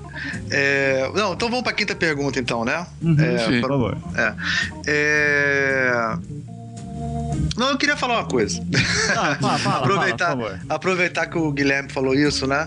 Quer dizer, e é, é, é uma das coisas que a gente vê a importância do professor, né? Quer dizer, ele começou a fazer isso na década de 80, vai fazer o doutorado lá fora e tal. Eu já sou a terceira geração de, de, de professores que estudaram com o Guilherme. Né? É, e isso é uma das coisas que é mais, é, quando eu vi o, mal comparando, pelo amor de Deus, né? Mas, por exemplo, quando teve a entrega desse Nobel de Matemática, na, que o brasileiro ganhou, né? Uhum. É, apareceu lá o, o avô é, o avô, quer dizer, o avô dele na ciência, né? Sei lá, o, o orientador do orientador dele. É um cara, ele é um cara do IMPA, né? O cara que, um dos fundadores do IMPA, foi o orientador do orientador dele. E aí, quando ele foi receber esse prêmio lá, o Nobel de, de Matemática, o orientador do orientador dele é que foi lá falar isso. Ou seja, sei lá, 40, 50 anos de pesquisa, né? Muito bem feita, muito competente para conseguir formar um Nobel, quer dizer, uma coisa mais próxima de um Nobel, né? Que um brasileiro poderia receber. Então, essa coisa do campo que as pessoas falam, que o design não é um campo, né? Ou que não, não é. tá formalizado ainda, existe o campo. Ele não está totalmente consolidado, mas que é, um, que é um trabalho que já começou desde a década de 80 ou até antes, né? Com certeza, né? Você quer querendo dizer Aí- que você vai ganhar um Nobel de Design? Almir? Não, eu não, mas talvez um terceiro. Pior que não tem nem. Nobel de design. né? Ah, vamos, ter- vamos inventar Se um. inventarem o nome do O design. prêmio um dia Anticast. inventa. Olha. Prêmio Anticast de design. Né? Olha, Esse- aliás, Ivan, essa é uma boa ideia, hein? Prêmio Anticast de design. Vamos, Ah, vamos- vamos pensar sobre isso. cara, eu, eu só vou, eu vou para, eu só vou dar, dar prêmio daí ali pro, pra caras tipo David Carson, que eu ainda gosto muito, assim. Então, Não, mas o. Mas o. Mas o. Mas o, esse prêmio de matemática não ganha dinheiro nenhum também, não. É Ah, diferente então- do então. Então, prêmio É, a gente pode prêmio, fazer. ano que vem, prêmio Anticast. Semana que vem a gente dá. O, o, o Nobel não gostava muito de matemática, não. Ai, que Um, um maravilha. por mês, um por mês. Tá, vai lá, Então vamos lá, vamos lá. Então, professor, eu que sou um dos que leu a sua, o seu livro e tal, né? Eu tô curioso para saber o que, que a gente tem de novo nessa nova edição, né? É, E, e como é que foi a experiência de trabalhar de novo sobre o tema, né? Reler o texto, Não, é, colocar aí- novas imagens, né? Isso aí eu tô sempre olhando o gráfico amador, nunca deixa de trabalhar nesse tema. Né? Sempre aparece mais alguma coisa, algum... não muito. Mas são coisas eh, que não são. ah, que não vão mudar as coisas, né? Quer dizer, Certo. por exemplo, vai sempre aparecer algum efêmero. Efêmeros são aqueles folhetos que são impressos, né? Cartão de casamento, cartão de visita, fazendo não sei o quê, que foram feitos no gráfico amador. Sempre vai aparecer, sempre alguém vai, né? Mas, mas não muda a história do gráfico amador. A nova edição é uma edição muito bem cuidada. A Verso Brasil realmente fez um trabalho espetacular, tá entendendo? E é muito bem cuidada, bem impressa, né? tem um formato agradável de se ler e, e é tudo colorido, o que é um, faz uma diferença enorme da primeira edição, não é? porque aí você tem uma ideia exata do que eram aqueles impressos. Né? É diferente você ver aquilo em preto e branco. Uhum, sim. E, e já. E um- Ah, algum conserto, algum erro que tinha, que foi consertado e tal. Uma mas o revisãozinha. texto- uma revisãozinha do texto. Mas quem, Eu, eu me lembro que tinha uma coisa que eu achei interessante, que eles adicionaram linhas do tempo, né? Ao que foi uma, uma- coisa deles mesmo, que eu achei que ficou muito interessante, né? Eles adicionaram linhas do tempo como parte da iconografia do, do livro. Não, tudo bem, foi uma colaboração da editora. Tem um... Mas é que eu digo, ela fez um trabalho muito bom. Fez um índice onomástico, não tinha, fez. é, Enfim, fez um bom trabalho. mas Não- quem, quem tem a edição antiga vai notar muita diferença de uma para Ah, outra? vai. Não, vai. Porque o livro é grande, né? Ele. Colorido, É né? todo colorido, entendeu? Então, isso faz uma diferença enorme. Né? Aham. As imagens estão tão maiores também. São maiores, Melhor para você ler o texto. com mais. É, inclusive, elas foram refotografadas e Foi tudo. tudo retrofotografado. Uhum. Foi um trabalho de primeira, realmente. Aham, que legal. Faz uma diferença enorme. Ah, que bom. Então a pessoa pode comprar mesmo já tendo sem, sem culpa, né? Então, Sem culpa, pode É. comprar já tendo. É maravilha. muito difícil, né? Você sabe que quando. É, é muito difícil achar o- a, a edição original do gráfico. Muito amador. difícil. Eu, eu, Muito eu, difícil. Hoje em dia- na biblioteca, né? É muito difícil. Essa primeira edição realmente ficou rara porque a editora da, da, da UFRJ fez só mil exemplares. Então, mil exemplares espalhados pelo Brasil aí não Uhum. não dá nada. É. E ah, quando que vai ser a data de lançamento? Já está à venda? Como que Já está à venda, nas, pelo menos eu vi em várias livrarias da Travessa, né, que é uma livraria muito importante aqui do Rio. E não sei se está em outras livrarias, não sei como é que está, mas que já foi lançado à venda já, pelo menos no Rio de Janeiro. E você tem no site da editora também. É, também. Pode Sim. comprar direto na editora. O link vai estar na postagem ali da, de lugares para comprar. E assim, né? vai, o lançamento é dia 25, quinta-feira próxima, é, na livraria da Travessa de Ipanema. Uhum. Dia 25, quinta-feira, então. É.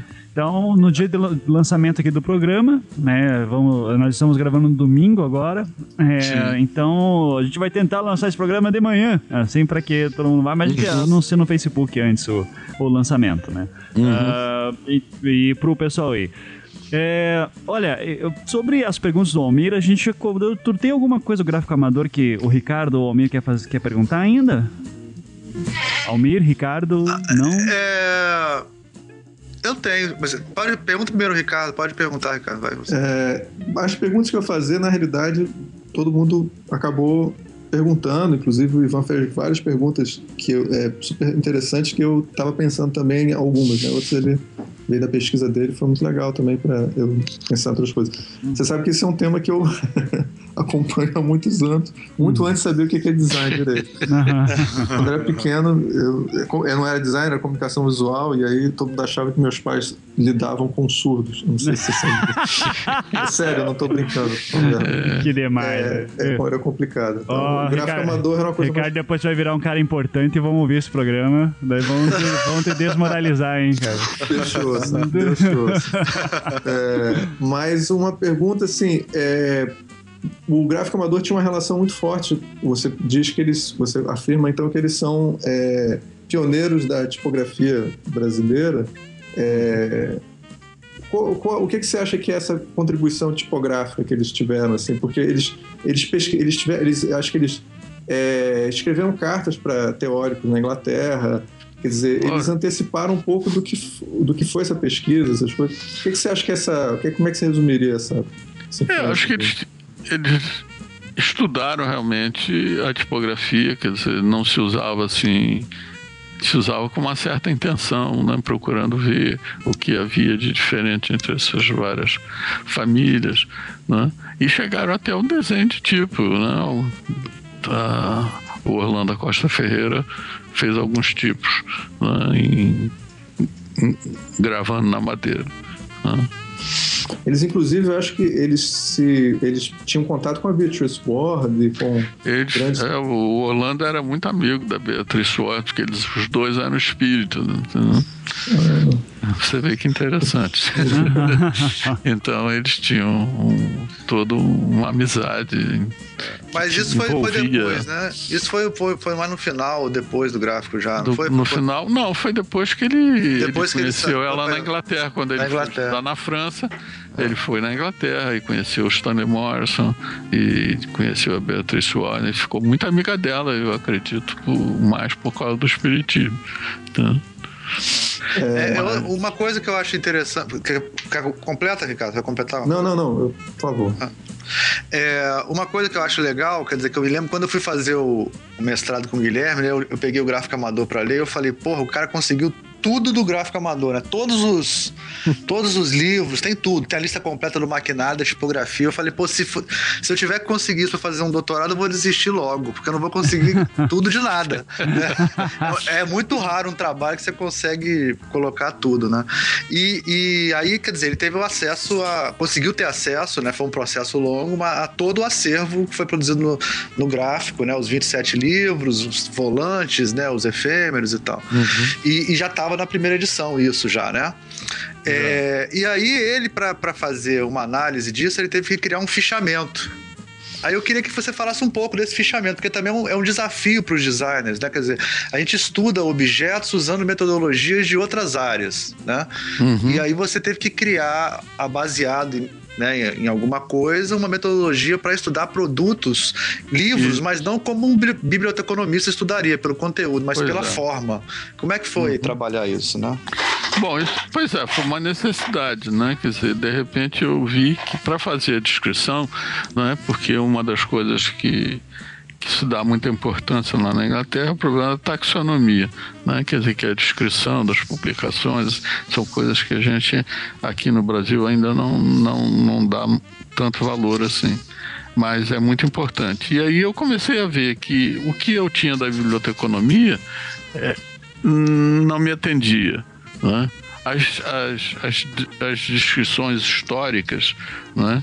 É, que inclusive a Catarina Kinichala tem no seu livro, o livro de arte brasileiro, ela apresenta no segundo volume, nos fichamentos, mas dá 15 páginas para escrever um livro. Também não é prático isso, entendeu? Uhum. Como é que eu vou trabalhar toda vez que quero ver a relação do livro, tem que ver 15 páginas, entendeu? Então, eu acabei tendo, sendo obrigado a criar um, um fichamento próprio, né? um modelo, né?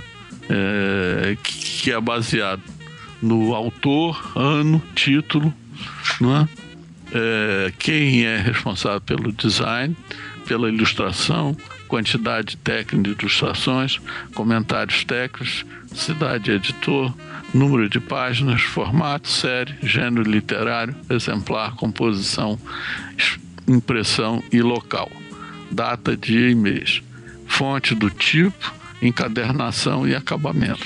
Então isso faz uma fichinha né, que você então começa a trabalhar com isso para você poder fazer, por exemplo, vamos dizer, um livro ciclo do gráfico amador. Então você tem Andrade Carlos Drummond de 1955 ciclo design Gastão de Holanda, José Laurent de Mello e Orlando Costa Ferreira. Ilustração, Reinaldo Fonseca. Nove desenhos, estilogravuras coloridas à mão, aquarela, Recife. O gráfico amador, 16 páginas, 242 por 166 milímetros. Série Cartas de Indulgência, número 3, Poesia, exemplar 96 barra 34. Composição manual e impressão tipográfica. OGA, o gráfico amador. Rua Amélia 415, 16 de maio. Garamond, capa e colofon. Bodoni, texto.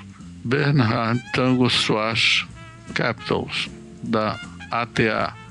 Iniciais maiúsculas. Capa dura, folhas dobradas e coladas pela borda em sanfona. Pronto, com isso você tem um livro total, né? E aí você pode trabalhar né? toda a coleção. Uhum. Caramba. Fala rapidinho agora, né, né? Fala uma coisa. É, na Inglaterra, no livro, esse livro, tá... a primeira ah, não, não, edição beleza, beleza. é interessante também. A primeira edição é interessante também, que é um sistema que eu criei para as ilustrações. Né? As ilustrações não vêm no meio do texto. No meio do texto vem uma numeração, aquela numeraçãozinha: 1, 2, 4, 5, 6, 7. E isso remete para no final do capítulo uma as ilustrações. Então você tem a ilustração, o que, que é? Um, é dois, é três. Ah, é você está falando do, com legenda. da primeira edição. É, na primeira, primeira edição, edição, você criou um sistema. Isso foi um ali. sistema que eu criei, ah. que lá na Inglaterra fez o maior sucesso. Uhum. Aqui no Brasil todo mundo reclama que é diferente, que na BNT não tem, mas não, a gente não pode ficar preso só a essas normas da BNT, né? Quer dizer, tem que haver uma evolução das normas. Uhum. Você tem deve ter direito a criar novas coisas, não parar. Adapta uma adaptação também para os problemas de design também. De cada um, de cada livro, lógico. Uhum, de sim. cada área, né? Assim. De cada área também. Sim, sim.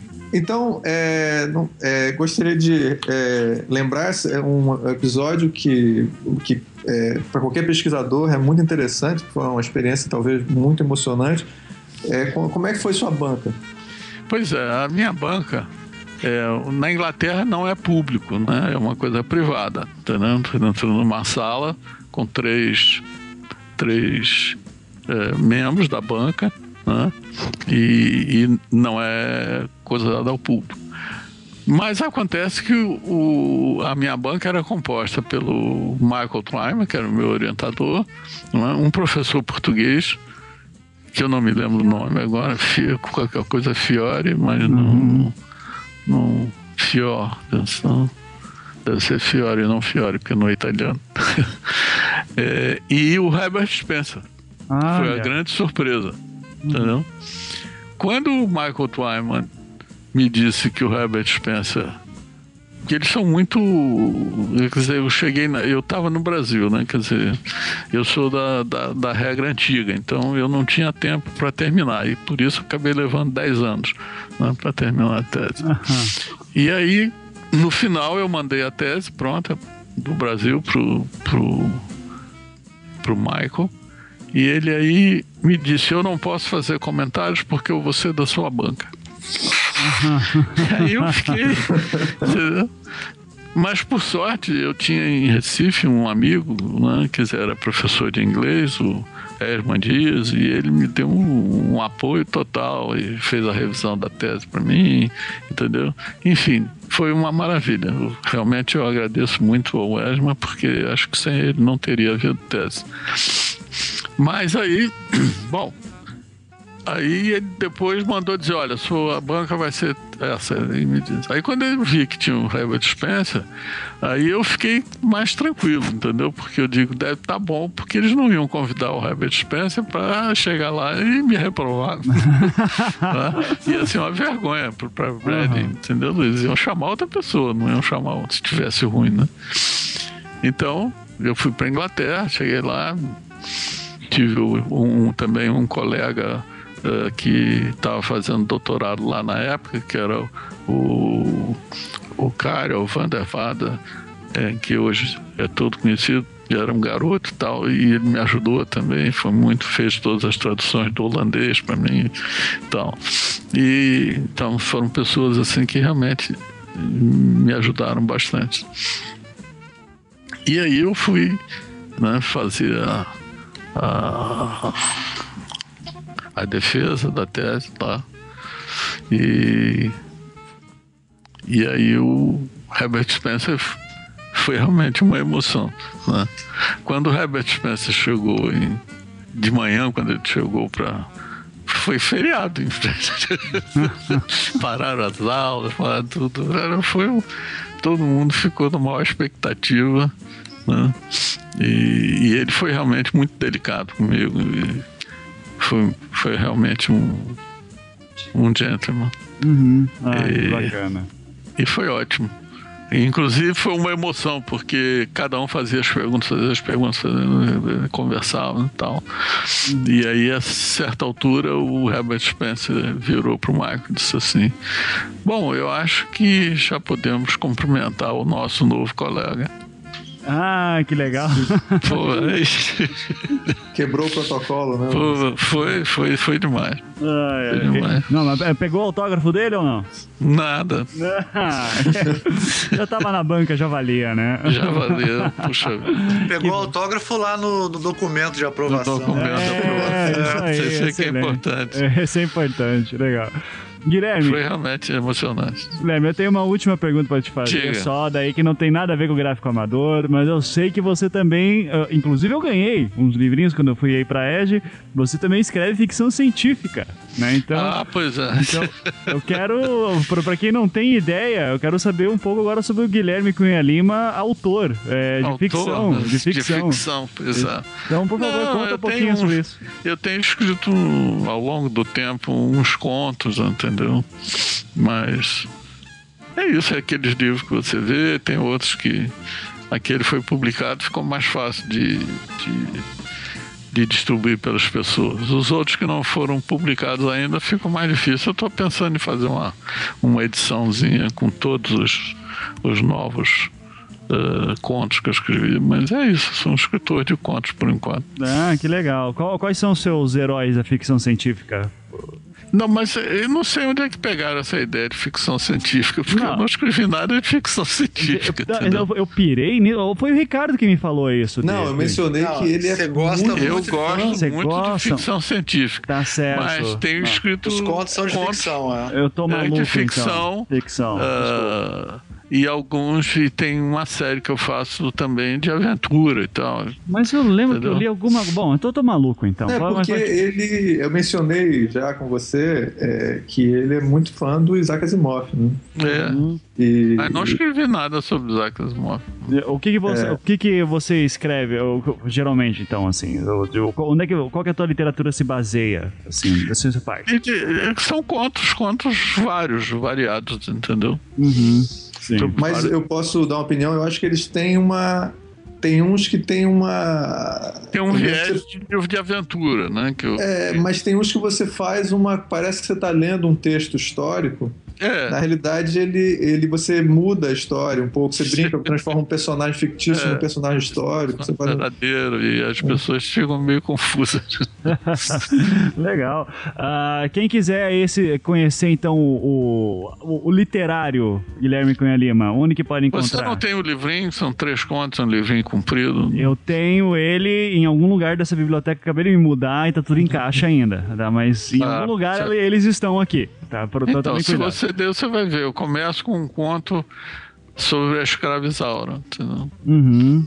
Depois vou escrevendo várias coisas. É, mas eu acho que eles, por enquanto, ele, ele tá numa, foi uma publicação é, mas é, é uma publicação caseira, é, é, é, Private Press, né? É, Private Press, é isso. private Press. Ou seja, pra, pra conseguir, só entrando em contato com você mesmo, Guilherme. Só entrando em contato. Só, só sendo amigo, né? Só sendo Vai amigo. ter que ir na ESG e encher o saco, então. Isso. Não, encher o saco não precisa, só. Mas na ESG sem, sem encher o saco. Tá certo. Então aí, quem quiser conhecer outras coisas do Guilherme, corra lá pra, pra conhecer. É. Desculpa pela gafe. Pra mim, é pra mim tava óbvio que você era escritor de ficção científica. Da onde que eu tirei isso? Tô confundindo não, você com outro cara. Eu tô confundindo com você com, com outro designer que também escreve ficção científica. Então, não tem nada a ver, então. Perdão. É... Você também, Ivan, você também é um designer que escreve também, então você tá. É, não, é, mas eu brinco, né? Então é. eu, eu engano. É. Por enquanto, ainda é uma coisa que eu faço que é uma de distribuição caseira. Né? Uhum, legal. Então é isso. Uh, eu só tenho a agradecer o Guilherme por ter disposto seu tempo aí para vir conversar com a gente. Olha, foi uma foi um honra, prazer. de verdade. E para e... mim foi um prazer participar do seu programa. Então corram atrás também do Gráfico Amador, a nova edição aí. Almir e Ricardo, últimas palavras, últimas perguntas, questionamentos, comentários. Fiquem à vontade. Ah, agradecer a oportunidade aí. Vamos ver se. Vamos todo mundo compra o livro aí, que é um livro muito bom. Eu, para mim, foi muito importante no, no, meu mestrado. Eu acho muito importante você ver aquela coisa seminal do design mesmo, né? E é, é isso. Obrigado. Legal. Ricardo, fala aí como filho agora. Para mim foi um, pra... um grande prazer, seriamente, um grande prazer ter participado desse programa. Foi muito bom. Ah, legal, então. Então, uh, acho que é isso. Pô, Guilherme, mais uma vez, obrigado por ter vindo. E uhum. vamos agora para a leitura dos comentários.